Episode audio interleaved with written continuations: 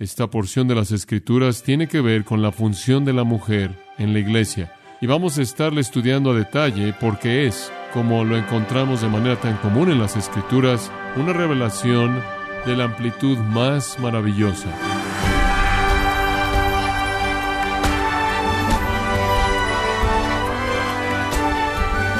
Bienvenido a su programa Gracias a vosotros con el pastor John MacArthur.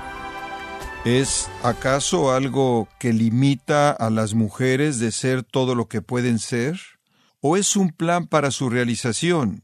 El papel de la mujer ha experimentado un enorme cambio en los últimos 50 años.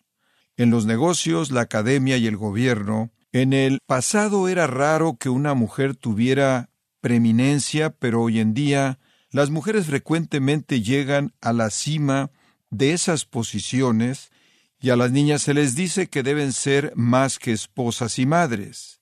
Le invito a que nos acompañe cuando John MacArthur nos ayude a entender el modelo bíblico para la mujer y madre, parte de la serie titulada El llamado de Dios para las mujeres, en gracia a vosotros.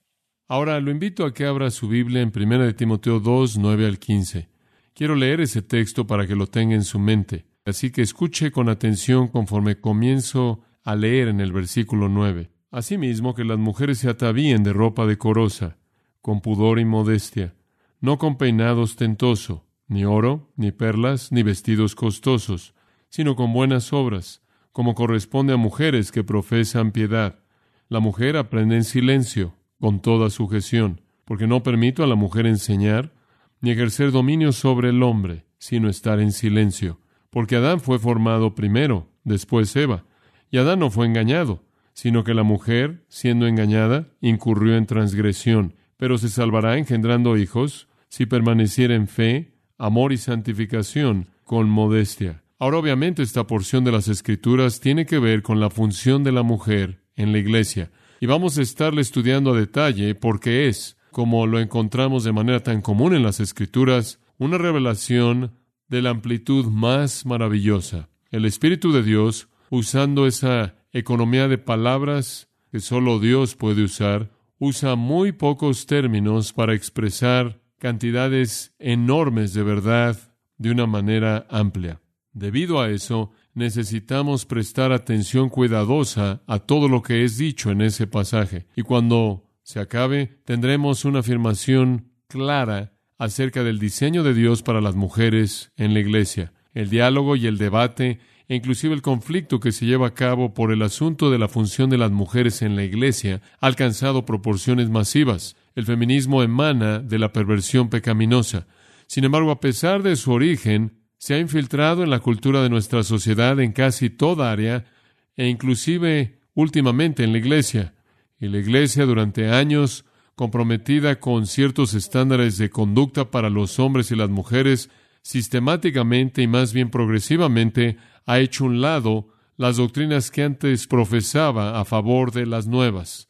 Y me sorprende cuántas iglesias evangélicas, escuelas e inclusive seminarios rápidamente están desechando cosas que durante toda su vida se aferraron como verdades bíblicas. Ahora, francamente, podría tomar mucho tiempo demostrando cuán amplio es el movimiento feminista. Podría citar a todo tipo de personas y podríamos ver todo tipo de incidentes. Podríamos entrar en las escuelas y seminarios y libros y las cosas que están indicándonos cómo en muchas áreas de la iglesia se ha cedido ante esta presión, pero estamos todos conscientes de eso. Realmente no creo que eso serviría a propósito alguno evaluar toda esa información y tomaría mucho de nuestro tiempo. Entonces, a la luz del hecho de que todos sabemos de la marcha del feminismo, todos sabemos de cómo se ha infiltrado, me parece que es más necesario simplemente ver la palabra de Dios. Y habiendo entendido lo que la palabra de Dios dice, entonces tendremos la capacidad de enfrentar cualquier error que podamos enfrentar. Y francamente, ningún pasaje es más directo, más útil, más amplio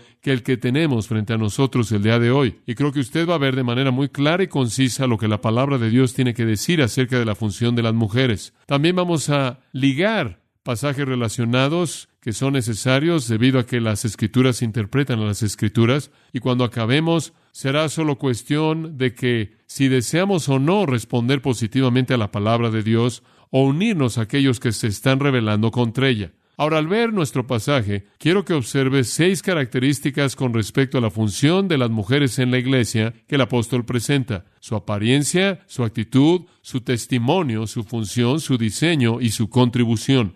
Cada uno de estos abre un área entera de pensamiento y entendimiento para nosotros. Ahora quiero que recuerde el contexto para que entienda lo que está pasando aquí. La carta es escrita del apóstol Pablo a su hijo en la fe, su querido amigo y colaborador Timoteo. Pablo ha concluido sus tres viajes misioneros, acaba de ser liberado de su primer encarcelamiento en Roma, él ahora es un hombre libre, el libro de los hechos ha sido terminado y conforme él sale de la prisión se encuentra con Timoteo en la ciudad de Éfeso. Bueno, Pablo se encontró a Timoteo ahí y creo que personalmente enfrentó a Himeneo y Alejandro, como se menciona en primera de Timoteo 1.20. Después Pablo tuvo que irse al oeste para continuar con más ministerio, pero dejó a Timoteo ahí en Éfeso. Y Timoteo debía corregir ahí el resto de los asuntos en la iglesia. Pablo solo había estado fuera unas cuantas semanas y él escribe esta carta de regreso a Timoteo para fortalecer su mano, para alentarlo en la tarea y para que su enfoque fuera claro para que supiera qué tenía que hacer. Ahora había muchos problemas en esa iglesia. Uno de ellos se relacionaba con el lugar de las mujeres. Obviamente, si la iglesia estaba entrando en áreas de doctrina falsa, obviamente si era impía en su conducta, esto impactaría a las mujeres en la iglesia como también a los hombres. Y debido a que normalmente hay más mujeres en una iglesia de lo que hay hombres, esto podría haber indicado una gran proliferación de problemas. Las cosas no estaban bien en esa iglesia y eso impactó a las mujeres. Hay un recordatorio en el capítulo 5, si observa en el versículo 6, por ejemplo, que algunas mujeres estaban viviendo en placer y realmente estaban muertas mientras que estaban vivas. Algunas mujeres habían abandonado la pureza, quizás, algunas habían deseado vivir solo para el placer. Inclusive encontramos ahí más en el pasaje en el versículo 11 que algunas viudas jóvenes habían hecho votos y promesas con Cristo que no podían guardar, sino que en su lujuria estaban en peligro de gran violación de esas promesas y de esta manera traer sobre sí mismas, versículo 12, condenación por ser infieles con su compromiso original. Encontramos en el versículo 13 que algunas de ellas se habían vuelto ociosas andando de casa en casa, eran ociosas, entrometidas, diciendo cosas que no deben ser dichas.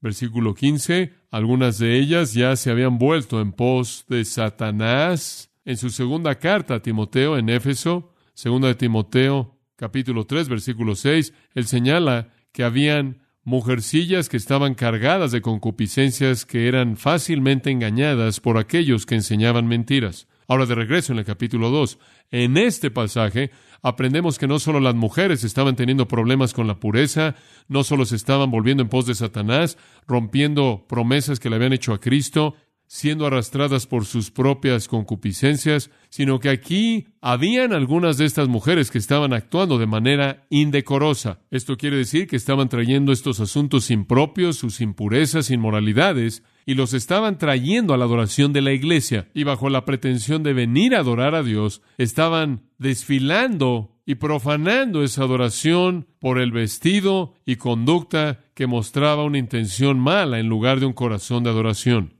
Ahora es importante en la iglesia que la adoración sea lo primordial, ¿no es cierto? Estamos comprometidos con eso aquí y hemos estudiado mucho acerca de la adoración. Entonces, en la lista de prioridades, conforme Pablo presenta estas cosas para Timoteo, esto se presenta acerca de la cima. En el capítulo 2, cuando él comenzó la explicación de asuntos en la iglesia, él comenzó con el asunto de la oración evangelística, ¿no es cierto? Llamando a que la iglesia orara por la salvación de todos los hombres, porque Dios quiere que todos los hombres sean salvos. Y ese fue el asunto más importante que Pablo tratara, porque la iglesia de Éfeso había desarrollado una doctrina exclusivista de redención, que decía que únicamente unos cuantos judíos élite que guardaban la ley podían ser salvos, o unos cuantos gentiles élite que pudieran elevarse al nivel de conocimiento místico podían ser salvos, y no es para todo mundo, y esta mentalidad exclusiva literalmente había cortado el cordón de la evangelización del mundo.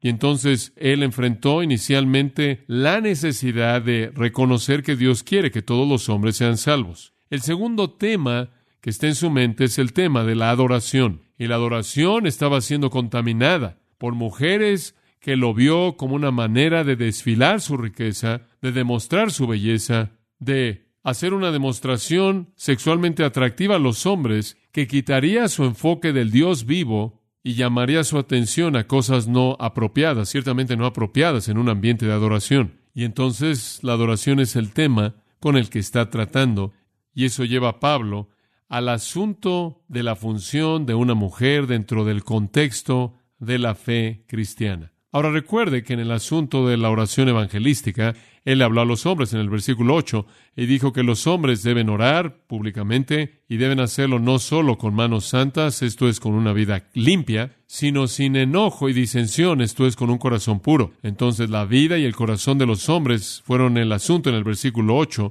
y ahora la vida y el corazón de las mujeres se convierten en el asunto en el versículo 9. Debido a que la ropa es un asunto de cierta importancia con el sexo más atractivo, Pablo comienza con una explicación de su apariencia, y ese es el primer punto que quiero que vea. Él explica su apariencia, y sin duda alguna en mi mente él está revelando un problema en la iglesia en Éfeso. Y no solo ahí, sino que, sin duda alguna, sus problemas fueron síntomas de problemas en la iglesia en todos lados. Entonces, él dice en el versículo 9, veámoslo, asimismo, que las mujeres se atavíen, literalmente dice en el griego, en vestimenta de adorno. Y después, saltándonos al final del versículo, él se vuelve muy específico, no con peinado ostentoso, ni oro, ni perlas, ni vestidos costosos. Ahora usted realmente no puede tener un problema al entender lo que él dice. Es muy, muy simple y muy claro. Pero quiero que entienda la intención de esto de manera plena y entonces quiero que lo vea a detalle. En primer lugar, la frase a sí mismo nos lleva de regreso al versículo 8, en donde él dijo, quiero pues que los hombres se conduzcan de esta manera. Asimismo, mujeres, de esta manera, asimismo, introduce un nuevo tema, pero uno relacionado. Es una nueva dimensión del tema total de cómo los hombres y las mujeres se conducen a sí mismos en la adoración en la asamblea de los creyentes. La palabra sí mismo hace una transición dentro de un tema amplio hacia otro énfasis. Por ejemplo, en el capítulo 3 él comienza a hablar acerca del obispo o anciano pastor. Después, en el versículo 8, él dice mismo los diáconos. En el versículo 11, mismo las mujeres. Y ahí lo que él está haciendo es que dentro del contexto de aquellos que están oficialmente reconocidos como siervos de la iglesia, él hace una transición de los ancianos a los diáconos a lo que conocemos como diaconisas. Entonces, la pequeña palabra sí mismo, la cual es una palabra en el griego, es la transición dentro de un tema grande a otra dimensión de esa explicación. Él entonces está moviendo de la actitud general de los hombres en la adoración a la actitud general y conducta de las mujeres. ¿Y qué es específicamente lo que él está buscando? Asimismo, que las mujeres, ahí está para indicar que los hombres deben conducirse de esta manera y las mujeres de esta manera, se atavíen. Ahora permítame tan solo hablar de la palabra atavíen. La palabra atavíen es cosmeo. Obtenemos la palabra cosmético de ella. Tiene que ver con cómo una mujer se prepara a sí misma. Significa básicamente arreglar, ordenar, preparar. Y él está diciendo una mujer debe prepararse. Quiero comenzar con ese pensamiento simple. Cuando una mujer viene a adorar, hay una preparación involucrada. Una mujer debe prepararse para la adoración. Ella debe prepararse. Eso se asume, eso se da por sentado. Y cuando se preparan, debe ser de ropa decorosa. Y aquí hay otra forma de la palabra cosmeo de la misma raíz. Este es un adjetivo, cosmios, y simplemente conlleva la misma idea. Ella debe prepararse a sí misma con la preparación apropiada. Ella debe adornarse a sí misma con el adorno apropiado. La palabra cosmios, la forma del adjetivo, significa ordenadamente, apropiadamente, de manera bien ordenada, bien arreglada. Una mujer entonces debe venir a la adoración arreglada de manera apropiada. Esto quiere decir que hay cierta preparación para la adoración, obviamente. Ahora, la palabra que es traducida en algunas versiones con la palabra ropa, realmente es un término más grande que ese. Significa no solo ropa, sino que es usada en muchos lugares para significar conducta, actitud o acción. Puede ser la manera en la que se conduce una mujer. La idea entonces aquí es una preparación total. Cuando una mujer viene a la adoración, ella debe estar totalmente preparada. Ella debe estar adornada de adentro hacia afuera. Y una demostración de eso está en el tipo apropiado de vestimenta. Ahora dijimos que la palabra cosmeo es ordenar y cosmíos habla de el orden de ese arreglo.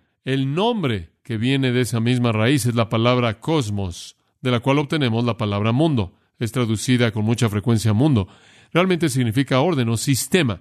y lo opuesto de cosmos es caos. Y entonces podemos concluir que una mujer no debe venir a la adoración de una manera caótica, esto es, en desarreglo, sin una preparación apropiada, conduciéndose de manera impropia o con un guardarropa impropio. Ahora, la idea que conocemos aquí, en términos de énfasis, es la ropa, pero la idea que está detrás de esto es actitud, la cual veremos en un momento, la cual es temor piadoso y dominio propio, pero él está hablando aquí de la ropa porque él es muy específico acerca del cabello, oro, perlas y vestidos costosos. El punto es este. Inicialmente, una mujer debe prepararse a sí misma para la adoración, y esa preparación involucra una actitud de corazón e involucra un adorno apropiado por fuera. Ella debe venir no desarreglada en espíritu y no desarreglada en ropa, no desarreglada en manera alguna, sino en un respeto apropiado para el asunto de la adoración. Ella debe vestirse de una manera que es apropiada para la adoración, que es ordenada, que es apropiada para el propósito que Dios quiere de manera espiritual para la reunión de la iglesia. Su ropa debe reflejar un corazón que adora a Dios, enfocado en Dios y enfocado en la gloria de Dios. Ahora Pablo no solo nos deja con esa exhortación general, sino que él es muy específico al final del versículo 9. Observémoslo. Él dice, solo en caso de que no entiendan lo que estoy diciendo, no con peinado ostentoso, ni oro, ni perla, ni vestidos costosos. Ahora aquí el apóstol confronta estilos muy específicos de extravagancia que corrompieron la adoración de la iglesia en Éfeso y quizás otras iglesias también. Es muy directo y muy práctico y necesita nuestra atención y entendimiento. Ahora Pablo, permítame decir esto, no está diciendo que las mujeres deben venir a la iglesia vestidas de manera desarreglada o indiferente. Él no está diciendo eso. Él no está diciendo que no deben vestirse de manera bonita. Él acaba de decir que deben venir con una preparación correcta, lo cual asume que van a estar vestidas de manera apropiada,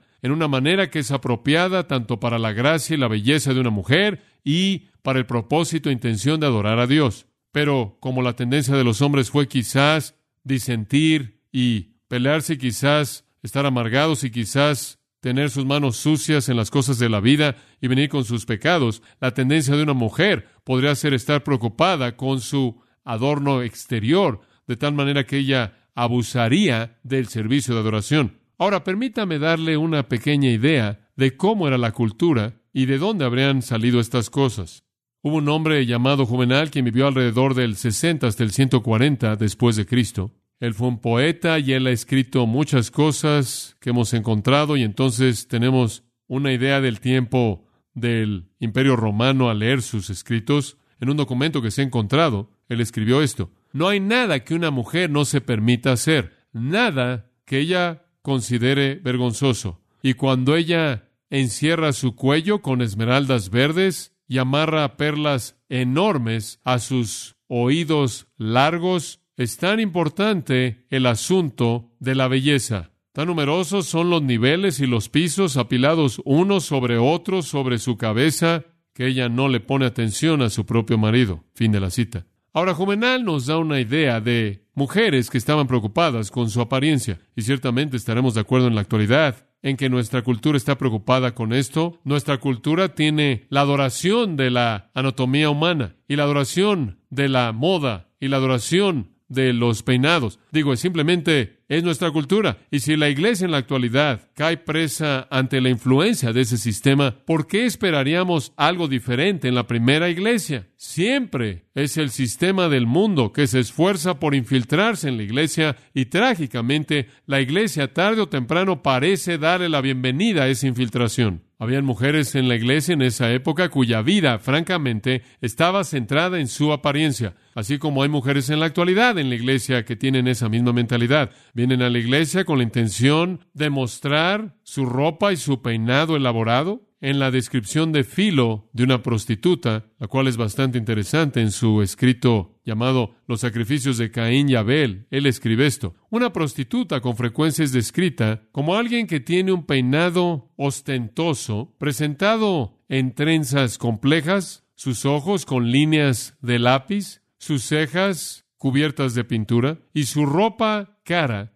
llena de manera abundante con flores, y brazaletes y collares de oro y joyas colgando por todo su cuerpo. Fin de la cita. Ahora, en esa cultura en particular, entonces, la mujer del mundo, la mujer que quería desfilar su riqueza y desfilar su belleza y llamar la atención a sí misma y atraer el interés de todo mundo y atraer sexualmente a alguien, era la mujer que se vestía de manera ostentosa, se arreglaba de manera excesiva y se pintaba de manera excesiva en todo sentido. Ahora, esta era la mujer del mundo. Esto caracterizaba a la prostituta, o al tipo de persona que quería vestirse de manera ostentosa. Y lo que el apóstol Pablo está diciendo, eso no puede entrar a un servicio de adoración sin que sea algo excesivo. Señores, no estoy aquí para adorar a Dios, estoy aquí para llamar su atención. Esa es su intención. En Roma, por ejemplo, Plino cuenta de la novia de Calígula, cuyo nombre fue Lolia Paulina, y se dijo que con mucha frecuencia cuando asistía a algún evento muy especial, ella estaba arreglada en perlas, esmeraldas y oro que excedía su valor en un millón de dólares. Ahora, en contraste con la mujer del mundo, quien quería llamar la atención y era ostentosa y quería atraer a alguien y quería que la vieran, es interesante señalar que si usted estudia las sectas de Roma, esto es,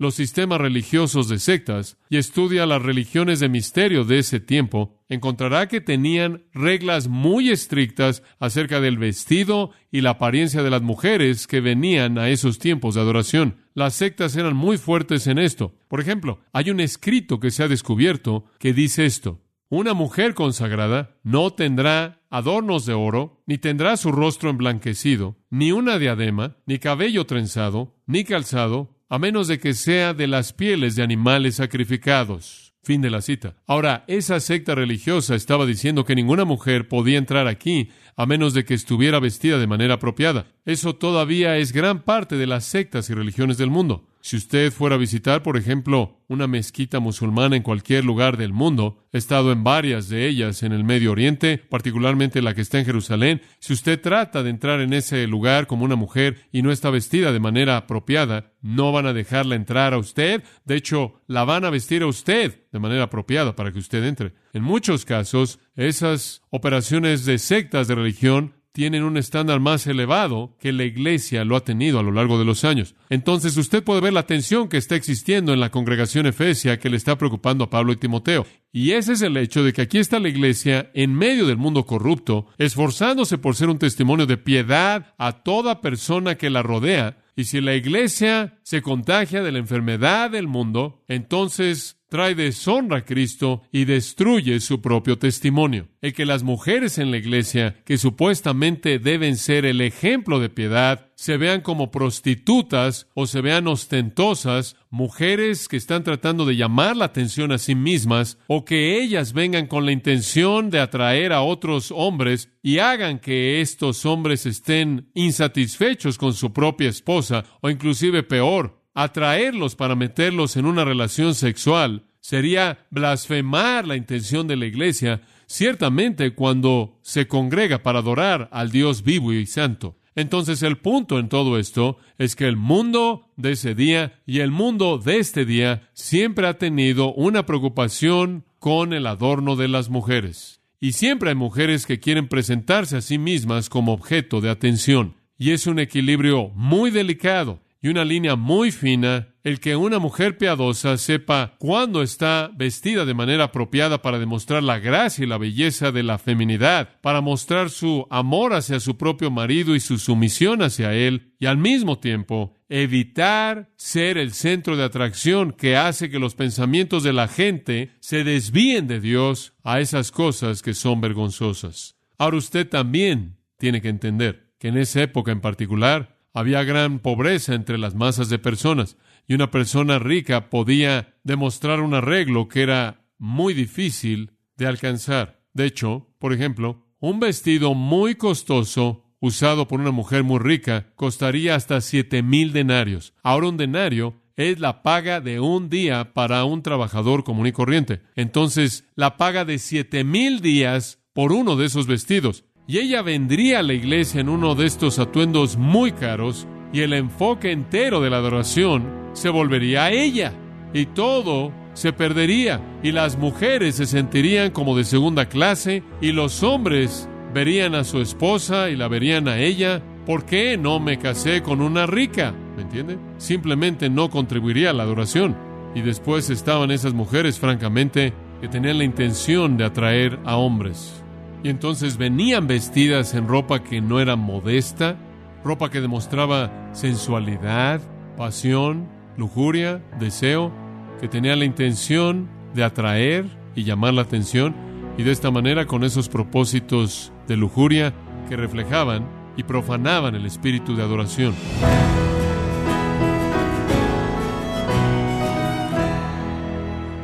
De esta forma, el pastor John MacArthur da inicio a esta serie titulada El alto llamado de Dios para las mujeres, un estudio en el libro de Primera de Timoteo, capítulo 2, en gracia a vosotros.